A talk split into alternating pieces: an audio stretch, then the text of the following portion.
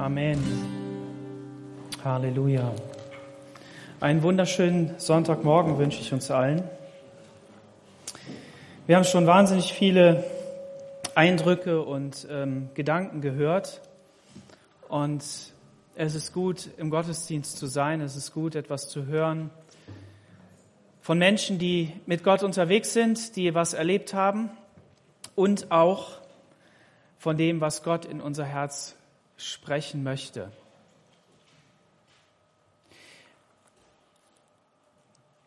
Der Josef, der hat die Stelle aus 1. Johannes Kapitel 4, Vers 13 vorgelesen. Und da ist mir dieses Wort bleiben ins Auge gesprungen. Daran erkennen wir, dass wir in ihm bleiben.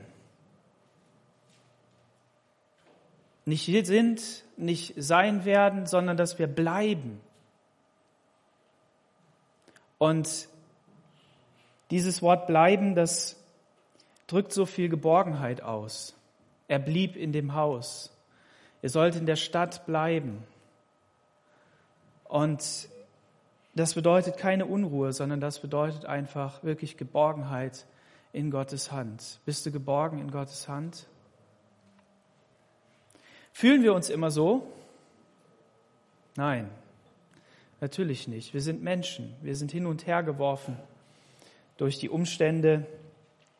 Aber gleichzeitig dürfen wir etwas erleben, dass wir entdecken, wenn Gottes Kraft in unser Leben hineinkommt, dann gibt das Stabilität, dann gibt das eine Richtung und dann merken wir, dass unser Leben wirklich auf einem Fundament aufgebaut ist, das bleibt. Amen. Amen. Und deshalb brauchen wir den Heiligen Geist. Und man kann nichts Besseres tun, als sich diesem Heiligen Geist auszusetzen, ihn zu suchen und wirklich das Herz aufzumachen, um es hineinzunehmen. Ich möchte ein wenig über die Taufe sprechen, nochmal. Das Coole ist ja, wir wissen, dass wir noch eine Taufe haben werden. Juri, stimmt das? Magst du noch mal drei Sätze sagen? Nach vorne kommen. Ja, das wäre gut. Der Juri hat nämlich einen Sonderstatus, der ihm nicht gefällt. Aber wir wissen, dass wir Gottes Wege gehen und er es immer besser weiß. Normalerweise wäre er jetzt auch getauft worden. Und ich fand das gestern so cool, was er gesagt hat. Und deshalb ähm, möchte ich ihm die Gelegenheit jetzt auch nochmal geben.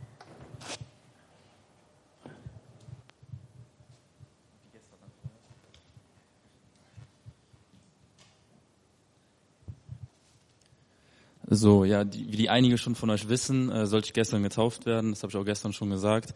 Ähm, ich habe mich dann aber am Fuß, also vor vier, vor vier Jahren schon verletzt, aber das hat sich jetzt entzündet. Ich muss operiert werden. Es muss ein Glassplitter entfernt werden. Und daher konnte ich nicht ähm, getauft werden, beziehungsweise nicht mit der Wunde ins Wasser gehen. Ähm, ja, und zu meinem Zeugnis habe ich halt gestern auch schon gesagt, das werde ich dann jetzt nochmal sagen. Ähm, ich bin Ende letzten Jahres zur Gemeinde gekommen und ähm, habe quasi Gott in mein Herzen gelassen und habe ihn kennengelernt, kennenlernen dürfen. Und seitdem hat sich eigentlich mein Leben so drastisch verändert. Ähm, ich habe in allen Bereichen so ähm, ja, große Veränderungen gesehen und, und zwar gute Veränderungen, also keine schlechte Veränderung. Ähm, es war kein leichter Weg und ist auch kein leichter Weg. Auch ähm, immer wieder Verletzungen oder es werden immer wieder Steine in meinen Weg gelegt. Aber ich merke einfach, dass ich das Richtige tue und dass ich diesen richtigen Weg gehe. Und das mit der Taufe, das war auch keine keine Frage, die ich beantworten musste, sondern ähm, es war einfach das Gefühl, was ich dabei hatte, einfach Ja zu sagen und einfach diesen Weg zu gehen mit Jesus. Und ja, und ich merke auch immer, wenn ich in dieser Gemeinde bin oder generell bete, dass ich so emotional berührt bin und das habe ich in keinen anderen Lebensbereichen bisher erfahren. Deswegen, ja, das ist mein Zeugnis. Dankeschön. Vielen Dank. Zum Johnny wiedergeben können natürlich für den Juri auch äh, beten und ähm, werden das hinterher dann auch machen in der Gebetszeit nochmal. Aber wenn ihr an ihn denkt, dass sein Fuß wieder gut heilt und dass da alle, alle Reste, die da noch drin sind, dass sie verschwinden mögen in Jesu Namen. Matthäus Kapitel 28, Vers 18. Matthäus 28, Vers 18, da steht Folgendes. Und Jesus trat zu ihnen und redete mit ihnen und sagte, mir ist alle Gewalt im Himmel und auf Erden gegeben. Darum geht hin und macht alle Völker zu Jüngern und tauft sie auf den Namen des Vaters und des Sohnes und des Heiligen Geistes und lehrt sie, alles zu halten, was ich euch befohlen habe. Und seht, ich bin bei euch alle Tage bis an das Ende der Welt. Ein bekannter Bibelabschnitt und ähm, trotzdem schauen wir da noch mal genau hin. Mir ist alle Gewalt im Himmel und auf Erden gegeben.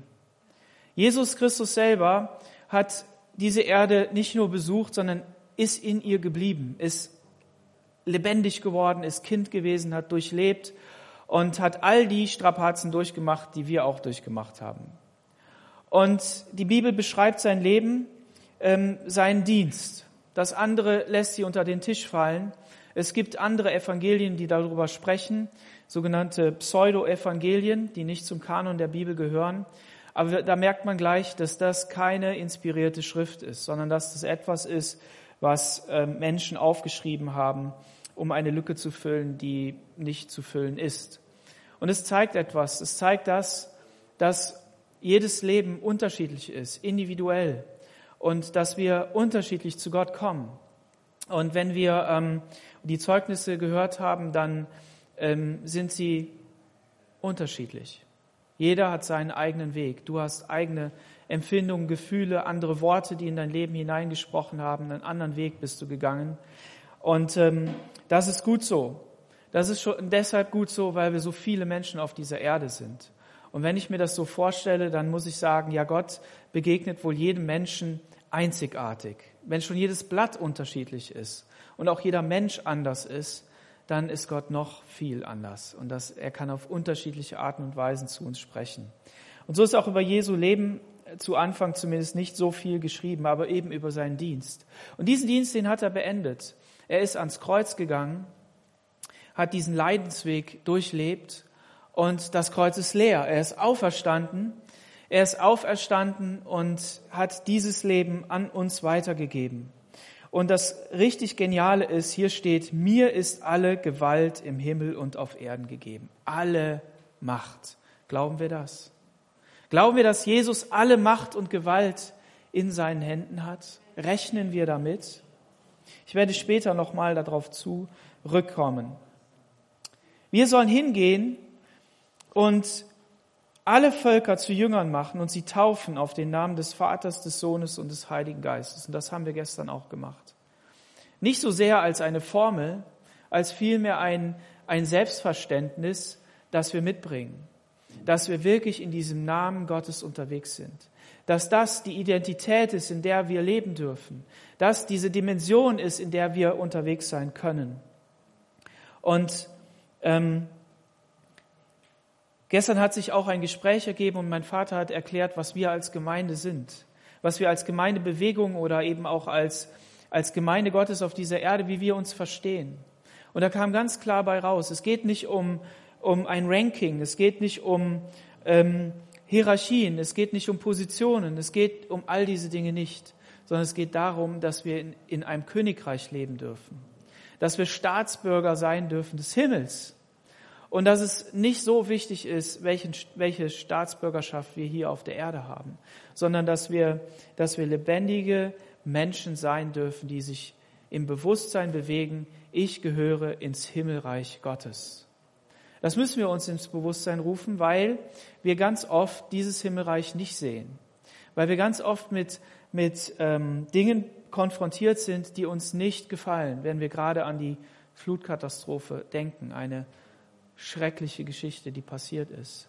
Und dann kommen natürlich, wenn wir diese Bilder sehen oder auch vor Ort sind und ähm, uns das anschauen, dann kommt uns natürlich das, was wir oft in Asien gesehen haben oder in anderen Ländern, ja, wird uns ganz bewusst, was das bedeutet für diese Menschen.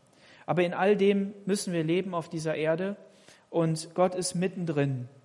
Er ist, er zieht sich nicht raus, sondern er ist mittendrin und er will mittendrin sein, um uns zu helfen, da durchzukommen. Wir sollen die Menschen taufen. Und wir sollen sie lehren, alles zu halten, was ich euch befohlen habe. Und ich bin bei euch alle Tage bis ans Ende der Welt. Jesus hat seinen Jüngern den Auftrag gegeben, die Menschen zu lehren in diesem Königreich. Wenn wir das nicht tun, dann wissen wir nicht, wie wir uns in diesem Königreich verhalten sollen. Und ähm, eine Sache ist heute auch schon angeklungen. Danke, Johnny. Das ist cool. Ähm, Markus 16, Vers 16. Da steht,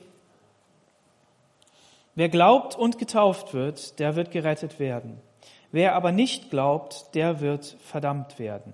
Diese Zeichen aber folgen denen, die glauben, die sind folgende. In meinem Namen werden sie Dämonen austreiben und in neuen Sprachen reden, Schlangen aufheben und wenn etwas Tödliches trinken, wird es ihnen nicht schaden. Auf die Kranken werden sie ihre Hände legen und sie werden gesund werden. Halleluja, das wollen wir erleben. Das ist die Wirklichkeit, in die wir vorstoßen wollen. Und als ich mich für die Taufe entschieden habe, war das ein Kampf in mir. Ich habe diesen Bibelvers eine Woche lang in einer, an einer Wand äh, gelesen, weil wir dort gesessen haben und äh, zugehört haben. Und dieser Vers, der hat auf eine komische Art und Weise zu mir geredet. Komisch deshalb, weil ich ihn falsch verstanden habe. Ich habe verstanden, ich muss getauft werden, um gerettet zu sein. Und es hat so sehr zu mir geredet, dass ich gedacht habe, muss es jetzt machen. Und ähm, hinterher habe ich aber verstanden, dass es hier um etwas anderes geht. Hier geht es darum, wer glaubt und getauft wird, der wird gerettet. Wer aber nicht glaubt, der ist verloren. Und was bedeutet das? Es bedeutet, dass das Evangelium uns ganz nahelegen will, was gut für unser Leben ist, was wir, was wir benötigen, damit wir durchkommen, dass wir einen Schritt gehen müssen, der uns Sicherheit schenkt, geistliche Sicherheit und dann auch Sicherheit in unserem Leben. Und ähm, ich lese noch Galater Kapitel 3, Vers 27, wenn mich nicht alles täuscht, vor, um diesen Gedanken noch mal ein bisschen von der anderen Seite zu beleuchten. Galater 3, 27. Alle von euch, die in Christus getauft sind, die haben Christus angezogen. Man könnte ja davon ausgehen und sagen, na gut, ähm, wir, wir glauben an Jesus und dadurch sind wir gerettet. Der Schächer am Kreuz hat ewiges Leben bekommen. Jesus hat gesagt, heute noch wirst du mit mir im Paradies sein. Und natürlich reicht der Glaube aus. Und der Glaube ist auch die Basis, auf der alles geschieht. Jesus ist diesen Weg vorgegangen. Er ist, er ist durch Leid und Schmerz und diese Dunkelheit gegangen und ist zum Fluch geworden für dich und für mich. Normalerweise müssten wir an diesem Kreuz hängen. Habt ihr gewusst, dass das Kreuz die brutalste und schlimmste ähm, Folterungsmethode war und ist und dass sie zur Zeit Jesu auf dem Höhepunkt der grausamen Entwicklung war? Wenn es heißt, als die Zeit erfüllt war, sandte Gott seinen Sohn, dann bedeutet das auch, dass das Kreuz zwar schon vorher erfunden wurde, aber dass es noch nicht perfektioniert war.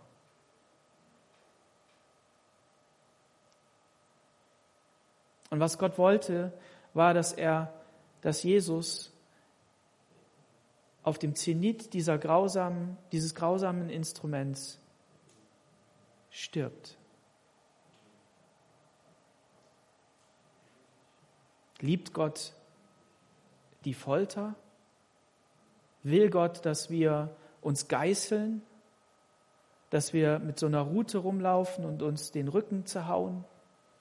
Möchte Gott, dass wir so einen Foltergürtel anziehen, damit wir die Schmerzen spüren, uns daran erinnern, wie heilig wir leben sollen? Möchte Gott das? Das alles haben Menschen gedacht. Mönche sind hingegangen und haben diesen Weg eingeschlagen. Sie haben sich der Welt entsagt, haben alles abgelegt, haben gesagt, ich, ich will keiner, keiner fleischlichen Lust mehr nachgehen, sondern ich will diese Schmerzen spüren. Und um sich zu erinnern, haben sie diese Instrumente erfunden und sind so im Kloster gewesen. Ist das der Weg, den Gott eigentlich will? Nein. Nein sondern er hat Jesus gesandt, damit er diese Schmerzen auf sich nimmt, damit wir sie nicht erleben müssen. Die Konsequenz unserer Sünde, die Konsequenz unseres falschen Wegs, dieses Wegs, was wir eben gehört haben, dass, dass ähm, gesagt worden ist, ja, ich habe mich falsch verhalten, ich habe gelogen, ich habe falsche Gedanken gehabt, ich habe mich, äh, ich, ich war einfach ein böser Mensch. Und jetzt auf einmal, ich war sogar ein fauler Mensch, haben wir gestern gehört. Und jetzt will ich ein fleißiger Mensch sein. Ich will eine andere Haltung haben. Und wegen dieser persönlichen Sünde hat Jesus die Schmerzen auf sich genommen und ist ans Kreuz gegangen. Und dann sagst du, ja gut, wir erleben doch so viel Schmerz in dieser Welt. Wir erleben auch als Christen Schmerz. Ja, das stimmt. Aber aus einer anderen Perspektive. Aus der Perspektive gerettet zu sein, aus der Perspektive ewiges Heil zu haben, aus der Perspektive, dass Jesus dir Kraft gibt, da durchzustehen, durchzugehen und zu sagen, Herr, was kann ich hier lernen? Was möchtest du? Da, wo soll ich ein Zeugnis sein? Und Herr, leg deine heilenden Hände auf mich und mach mich gesund. Rette andere Menschen. Das ist eine ganz andere Perspektive. Denn die, die Perspektive, die wir vorher hatten, war eine auf uns gerichtete egoistische Perspektive, die bedeutet hat, dass wir einen Weg gegangen sind, der immer nach unten gerichtet war. Ja, natürlich gibt es Menschen, die hochmütig sind, die das Kinn immer hochtragen. Aber was, was macht diese innere Haltung? Was macht dieses, dieses ähm, alte Wesen mit uns? Es knechtet uns und zieht uns nach unten. Wenn wir aber nach oben ausgerichtet sind, in den Himmel, zu Jesus und ihn anbeten, und das ist das, wofür wir im Gottesdienst gemeinsam zusammenkommen, um Gott gemeinsam anzubeten und ihm alle Ehre zu geben, dann bedeutet das, dass unser Leben total verwandelt ist und aus einer anderen Perspektive stattfindet. Amen.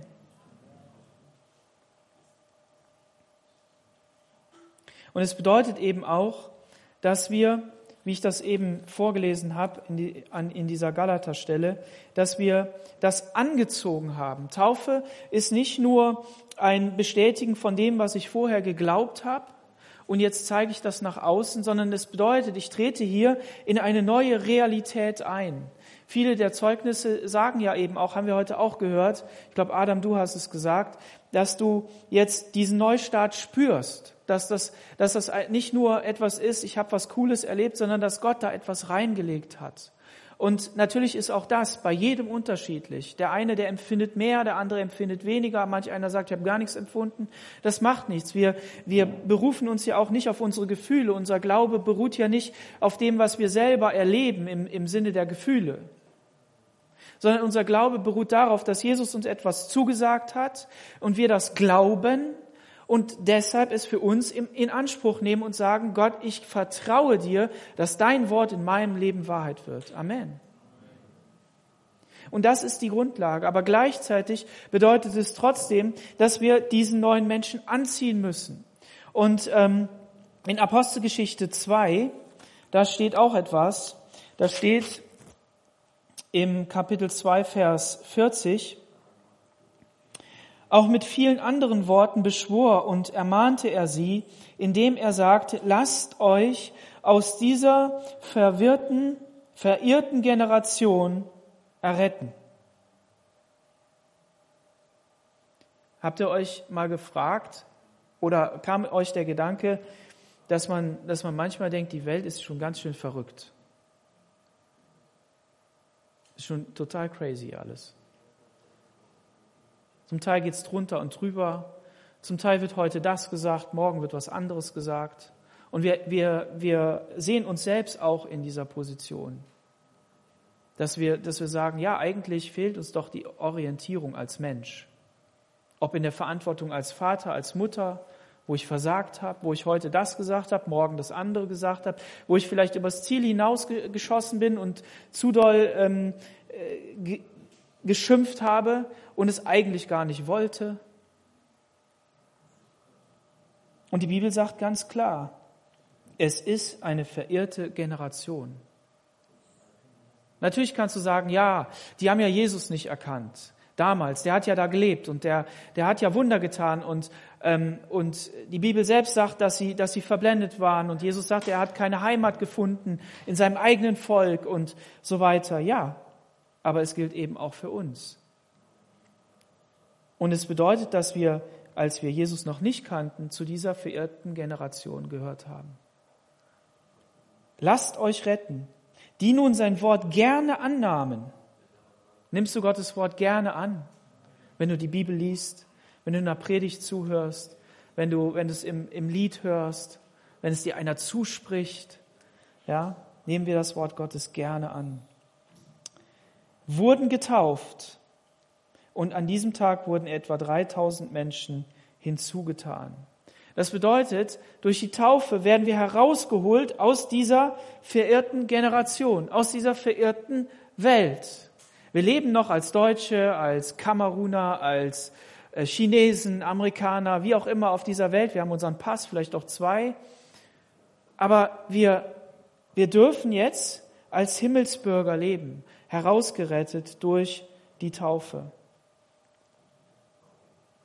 Im 1. Korinther Kapitel 10,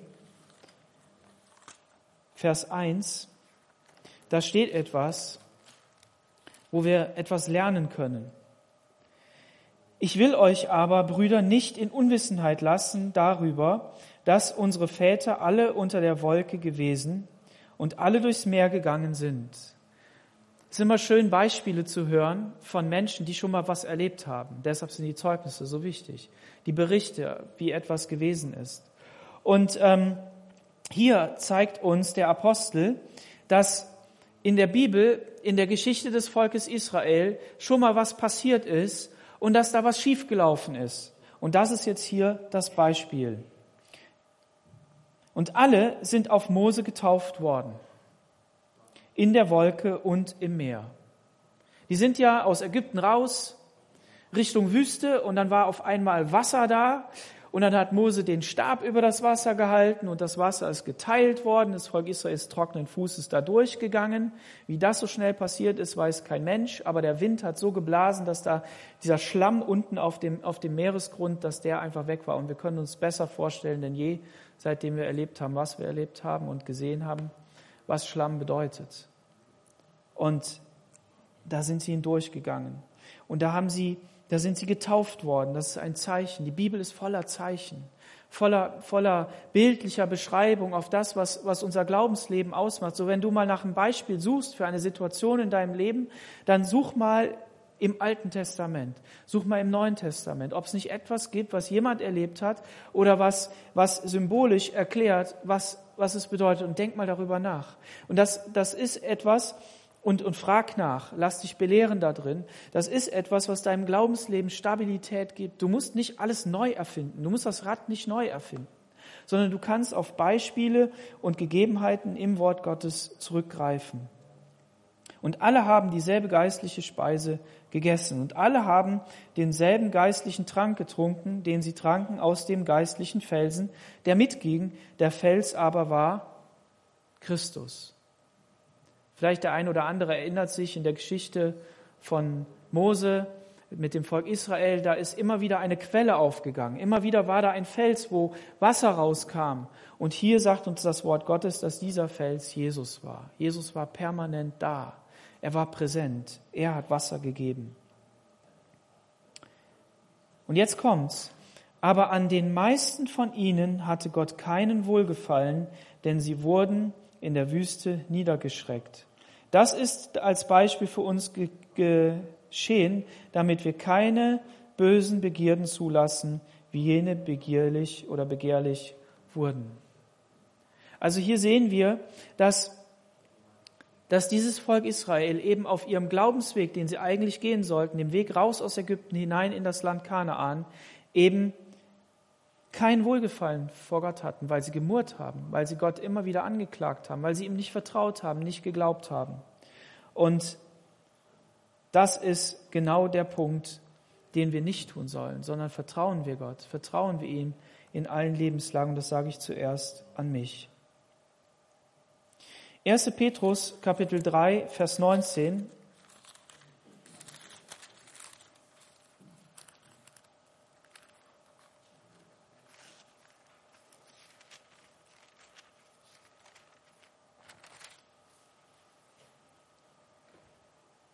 diesem ist er auch hineingegangen und hat den Geistern im Gefängnis gepredigt. die einst nicht gehorchten, als Gott abwartete und Geduld hatte in den Tagen Noahs, während die Arche gebaut wurde. In ihr wurden wenige, nämlich acht Seelen, durchs Wasser hindurch gerettet, das im Gegenbild nun auch uns rettet in der Taufe. Nicht das Abwaschen von körperlichem Schmutz, sondern der Bund eines guten Gewissens bei Gott durch die Auferstehung Jesu Christi der aufgefahren ist in den Himmel zur Rechten Gottes sitzend und den Engeln und Gewalten und Mächte unterworfen sind. Hier wieder, mir ist alle Gewalt gegeben, mir ist alle Macht gegeben. Und ähm, wenn wir sagen, ja, ähm, die Taufe ist das Gegenbild, ähm, oder die Arche ist das Gegenbild zur Taufe und nicht ein Abwaschen von körperlichem Schmutz, dann ist das vielleicht an uns gerichtet jetzt nicht so das, die erste Priorität. Ja. Ich habe so einen Roman gelesen, da hieß es dann, dass im Mittelalter die Leute sich zweimal, wenn es hochkommt, gewaschen haben im Jahr. Zweimal. Ne? Und ähm, deshalb hat man dann irgendwann Puder erfunden und Parfum und so, damit das alles besser ist, bis man auf den Trichter kam, na eigentlich können wir es doch anders machen, wir waschen uns häufiger ja, und sind dadurch ähm, sauberer. Und die Taufe die ist eben nicht, wir gehen an den See und müssen uns jetzt mal waschen, weil zu Hause kein Wasser ist, sondern die Taufe bedeutet, dass wir hier untergetaucht werden und der Römerbrief sagt, wir sind begraben mit Jesus, um wieder aufzuerstehen zu einer neuen Hoffnung. Hast du neue Hoffnung? Wenn du es nicht hast, wenn du Jesus noch nicht in deinem Herzen hast oder noch nicht getauft bist, dann lade ich dich ein, dieses Evangelium, diese frohe Botschaft auch in deinem Leben Realität werden zu lassen, indem du sagst, ja, von dem, was die heute erzählt haben, das ist mir ins Herz gegangen. Und ich möchte, dass Jesus in meinem Leben diese Kraft hat, dass er alles verändern kann, so wie der Juri gesagt hat. Und das ist wunderbar. Und wenn Dinge da sind, die länger brauchen, dann müsst ihr mit den älteren Geschwistern reden. Magdalene, es ist so schön, dich heute hier zu sehen. Und als ich dich besucht habe, hast du davon geschwärmt, wie viel Friede in deiner Familie ist und mit wie viel Freude du Jesus nachfolgst. Und das ist einfach dieses Zeugnis, von dem wir hören können, wo wir sagen können, ja, der Jungspund, der kann mir ja erzählen, was er will. Aber was ist mit jemand, der schon älter ist? Gestern hatte meine Frau so ein tolles Erlebnis im Rewe. Da hat sie eine, eine 97-jährige Frau getroffen. Ne? Und dann hat die irgendwie, ich krieg das weiß jetzt nicht mehr genau, aber auf jeden Fall hat sie darüber gesprochen, dass ähm, jemand wohl gesagt hat, äh, beschäftige dich doch mal mit der 80-Jährigen. Dann hat die gesagt, was will ich mit so einem jungen Gemüse? So ähnlich. Die ist doch erst 80, ne? die muss mal erst in mein Alter kommen, dann reden wir weiter. So ungefähr, war nicht ganz so, aber der Tenor hat gestimmt. Und dann haben wir sie hinterher gesehen, wie sie, wie sie ihre Taschen über die, über die Straße getragen hat. Mit 97. Hammer, oder? Und wenn du sagen kannst, ich bin 97 Jahre Christ, ich glaube an Jesus und ich bin mit Feuer dabei, dann ist natürlich eine coole Sache. Hast du andere Sachen erlebt als jemand, der jung ist. Aber die Jungen, die haben so Feuer, ja, die sind so voller Leidenschaft, die sehen viele Dinge nicht, ne, die, die rennen einfach los und bedenken die Sachen nicht. Und das ist gut so, weil dann geht was. Ne? Man fliegt natürlich öfter auf die Nase, aber das, das klappt schon. Ich möchte nochmal darauf eingehen, der, der was ist hier gemeint in diesem Vers mit Gegenbild? Ganz, ganz zu Anfang der Bibel im sechsten Kapitel, da finden wir die Geschichte von Noah. Ich werde die jetzt nicht komplett vorlesen, obwohl die total spannend ist. Ähm, aber ähm, im sechsten Kapitel fing das an, dass die, dass die Menschen böse geworden sind. Böse. Das heißt nicht geworden sind, sondern dass die Bosheit der Menschen in ein Übermaß gewechselt ist. Und ähm, hier steht im sechsten Kapitel, Vers ähm, 11, aber die Erde war verdorben in Gottes Augen und die Erde war voller Gewalttat. Da sah Gott auf die Erde und siehe, sie war verdorben, denn der Weg aller Menschen auf Erden war verdorben. Und Gott sagte zu Noah, das Ende aller Menschen ist vor mich gekommen, denn die Erde ist durch sie voller Gewalt. Und siehe, ich will sie mit der Erde verderben. Diese, diese Worte, die hier stehen, Gewalttat, erinnern uns an das, was Jesus gesagt hat. Mir ist alle Gewalt gegeben im Himmel und auf Erden. Und ich habe diese beiden Worte ganz grob im Überblick verglichen. Und was Jesus, was, was hier steht an Gewalttat, bedeutet, ähm, Unrechtes Gut, falscher Zeuge, Gewalttat, Unrecht, schädigen, entblößen, abstoßen. Das war in der Welt. Das hat Gott so ereifert, dass er gesagt hat, ich muss die alle verderben. Wir wissen jetzt, dass es auch ein Bild ist auf das, was er hinterher tun wollte, auf das, was Jesus getan hat. Aber diese, diese Arche, die Noah gebaut hat, er hat einen Auftrag bekommen. Gott hat die Erde angeschaut und hat gesucht nach einem Menschen, der gerecht ist. Und dann hat er Noah gefunden und gesagt, dieser Mann ist gerecht. Und dem gebe ich den Auftrag, ein Schiff zu bauen aus Holz. Und dieses Schiff ähm, sollte alle Tiere, alle Arten von Tieren in sich aufnehmen und Menschen aufnehmen. Und dann hat Noah angefangen, das zu tun. Ähm, ihr müsst euch vorstellen, da hat es nie geregnet. Nie. Der Tau bedeckte die Erde. Gut, Tau kann auch sehr nass sein. Aber es hat nie geregnet. Und Noah hört und es soll regnen. Das ist so ungefähr, und jetzt wirklich mal festhalten, das ist nicht flapsig dahergeredet, das ist so ungefähr wie die Überflutung, die wir jetzt erlebt haben. Das hat doch kein Mensch geglaubt. Die Experten nicht, die Leute, die an den Talsperren gearbeitet haben, nicht und, und niemand. Ich habe einen Satz jetzt gelesen, wo jemand gesagt hat, ja, das habe ich schon geahnt. Der und der hat das geahnt. Aber wie viele haben dem wirklich geglaubt? Mein Bruder selber hat erzählt, die waren in Aachen und Stolberg und überall unterwegs und, und haben da ähm, miteinander ähm, geredet und so weiter, haben Zeit verbracht. Wir haben das nicht geglaubt. Und dann kam der Anruf von der Kollegin, die dabei war. Im Haus selber stieg das Wasser und keiner hat es geglaubt. Die, die, die Füße wurden, wurden feucht und niemand hat es geglaubt. Stellt euch mal vor, dieser Noah baut mitten, ich sage jetzt mal bewusst, in der Wüste, war nicht Wüste, aber ne, baut der ein Schiff und sagt, liebe Leute, hier kommt so viel Wasser runter und rauf, dass wir mit dem Schiff wegfahren müssen. Wollt ihr euch nicht bekehren? Wollt ihr nicht auch mitmachen? Ich kann mit Gott reden, dann wird er sich euch auch offenbaren. Aber nee, niemand hat geglaubt. Und dann kam die Flut. Ich habe in Stolberg mit jemand gesprochen, ein junger Mann, der hat gesagt, ja, wir waren auf dem Balkon hier von meinem Freund und dann kam diese Flut da an. Da kam die einfach an, diese Welle, buff, und dann war sie durch. Oder andere in so einer Doku, die haben gesagt, ja, wir sind dann hinters Haus, als wir gemerkt haben, wir können hier nichts machen, sind so eine, so eine Stahltreppe hoch auf diese, auf dieses, ähm, äh, diese Terrasse, haben oben, geguckt und in fünf Minuten war das ganze Wasser da. Jetzt hat's hier aber, wie viele Tage geregnet? 40 Tage. 40 Tage hat's geregnet. 150 Tage, glaube ich, äh, bis das Wasser weg war, hinterher. Aber ich könnte mich auch irren. Aber was, was, was zeigt das hier einfach? Es kam plötzlich. Es wurde aber vorher geredet. Es war gesagt. Und auch wir wissen, dass am Ende der Zeit, wir wissen nicht, ob wir am Ende der Zeit sind, okay? Wir, wir wissen es nicht. Ja gut, Israel ist gegründet. Das ist schon mal so ein Alarmzeichen, ne? man weiß das. Aber, aber trotzdem wissen wir nicht, wo wir am Ende sind.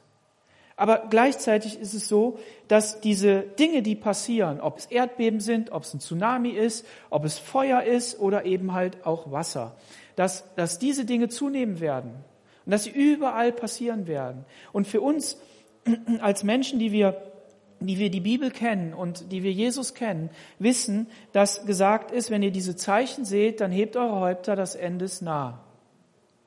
Und wie nah das ist, ist völlig egal. Warum? Weil wir auf Jesus ausgerichtet sind. Und deshalb lade ich jeden ein, der Jesus nicht kennt, der das nicht weiß, der diese Sicherheit nicht hat, zu sagen, du kannst auch diese Sicherheit bekommen. Ich habe auch Angst, wenn sowas kommt. Ich bin mal in Frankreich im Meer gewesen und ich bin ein, ein Wellenfanatiker. Also ich liebe Wellen. Und dann habe ich mit diesen Wellen habe ich gespielt und habe mich von denen umwerfen lassen und das ist ja richtig cool und habe nicht gemerkt, dass ich schon hinter der dritten Welle war. Und plötzlich habe ich gemerkt, wie ich immer weiter von diesem Strand weggegangen bin und ich kam einfach nicht nach vorne. Ging nicht. Und dann hat mich ein Vater voller Panik im Gesicht angeguckt. Der hatte zwei Kinder an der Hand, weil er auch merkte, diese Strömung kam. Und er ist nochmal zu mir gekommen und hat mich gezogen. Ich weiß nicht, wo ich gelandet wäre. Sind schon Leute umgekommen an diesem Strand. Oder wenn wir jetzt im Urlaub waren, wenn so eine Welle dich, dich falsch trifft ne, und du einfach irgendwo hingepfeffert wirst. Da kannst du mal sehen, was das bedeutet. Und wenn man dann diese Bilder sieht, wie sie, wie, wie ganze Landschaften sich verändert haben, wie Häuser unterspült worden, platt gemacht worden sind, das ist einfach diese Gewalt des Wassers. Und ich sag euch was. Und das auch nicht oberflächlich. Mir tut's leid um jeden Menschen, der da, der da was verloren hat. Aber die Gewalt der Sünde,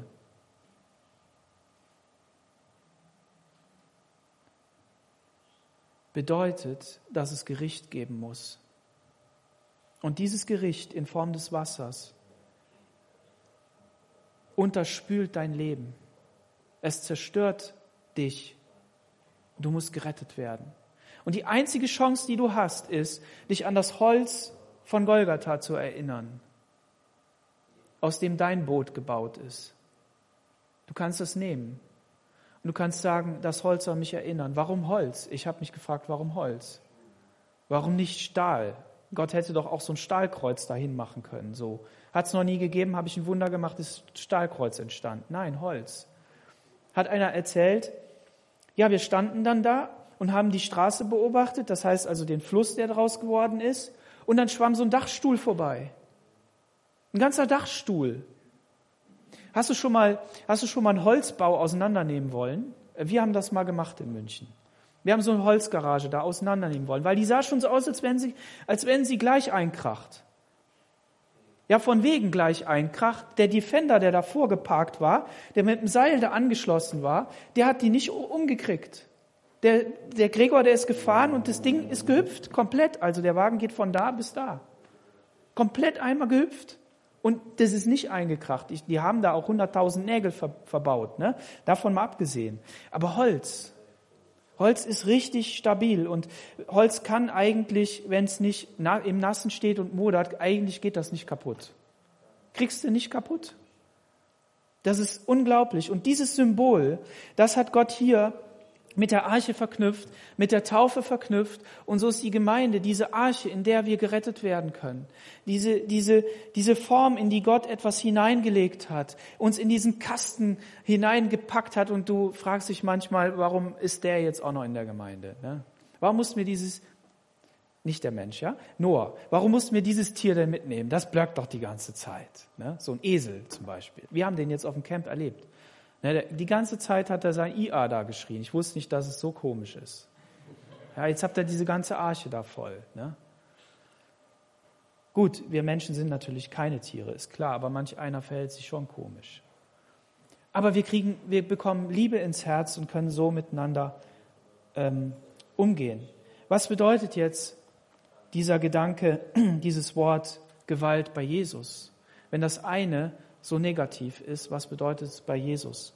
Bei Jesus bedeutet Gewalt Exousia, bedeutet Freiheit, Recht, die Fähigkeit zu handeln.